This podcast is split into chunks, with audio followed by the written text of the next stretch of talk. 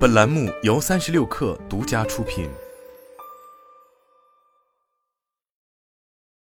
本文来自界面新闻。七月五日，雅士利国际及蒙牛乳业联合公布，根据公司法第八十六条，透过协议安排方式对雅士利进行私有化的提案及建议撤销雅士利上市地位，并于二零二三年六月二十九日计划获法院批准。因此，自二月二三年七月五日下午四时正起，雅士利股份于联交所的上市地位将予撤销。雅士利的大股东蒙牛自二零二二年就开始筹划雅士利退市事宜。去年三月。雅士利宣布，控股股东蒙牛乳业拟以每股一点二港元对雅士利进行私有化，所花成本为二十九点零六亿港元。二零二二年五月，蒙牛还与达能就达能亚洲所持雅士利百分之二十五股权以及雅士利所持多美滋中国的股权进行了互相出售，以厘清此前双方交织的股权关系。在这之前，雅士利的前三大股东分别为蒙牛持股占比百分之五十一点零四，达能亚洲持股占比百分之二十五。创始人张立电所在的张氏家族持股百分之六点四，而雅士利拥有多美滋中国百分之一百股权。这种复杂的股权交织缘起于蒙牛收购雅士利后对奶粉单元的业务整合。公开资料显示，雅士利由香港人张立店在一九八三年创立于香港，到一九九八年，该公司主要生产和销售同名品牌婴幼儿奶粉和营养品。二零一零年，雅士利在香港上市，市值超过一百二十亿元。二零一三年六月，蒙牛在以近百亿港元的价格收购雅士利百分之五十一股权。这之后，蒙牛花了五年时间，将雅士利蒙牛旗下的奶粉欧式蒙牛、法国达能集团旗下多美滋中国整合至雅士利国际等奶粉板块。其中，多美滋二零一三年被卷入恒天然乌龙事件，销售额持续下跌。二零一三年，其在中国市场份额从第一跌落到第七。蒙牛希望借此重新整合奶粉品牌后。以赶上二胎带来的出生率增长红利。到二零二一年，雅士利国际旗下奶粉品牌已经包含雅士利、瑞哺恩、多美滋、朵拉小羊以及阿尔朗宝贝、欧式蒙牛、特康利多个品牌的婴幼儿配方奶粉。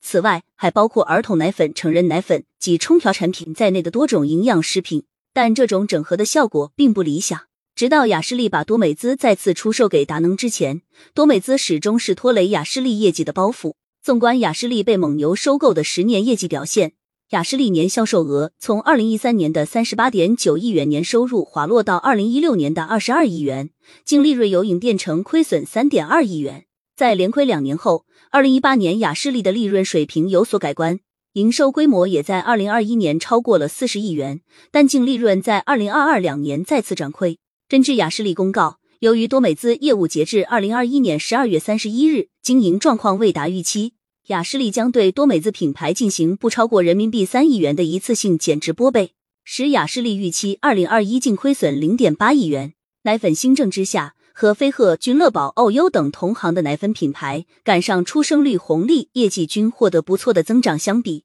雅士利始终泥足于困顿中。界面新闻此前报道过，雅士利持续低迷的原因来自多个方面。例如团队的变动与磨合、进口奶粉的冲击、早期错过了母婴和电商等新兴渠道，以及未能成功升级的产品定位等。此外，雅士利还因二零零八年因三聚氰胺事件而卷入舆论危机，这让雅士利在上市后的十多年都没能摆脱影响。乳业专家宋亮向界面新闻分析，雅士利私有化有利于蒙牛重新整合奶粉资产，将收购的贝拉米整合到雅士利的奶粉体系中。但雅士利已经错过人口红利期。当前婴幼儿奶粉行业面临的最大挑战是人口出生率下降造成的市场总体萎缩。另一个挑战是产品同质化、渠道同质化严重。品牌方需要改变的是如何创新与渠道合作模式。促销和价格战已经成为婴幼儿以及儿童奶粉的常态。例如，界面新闻在北京物美一家门店看到，爱他美、飞鹤、美赞臣、伊利金领冠等奶粉品牌都在进行促销打折货。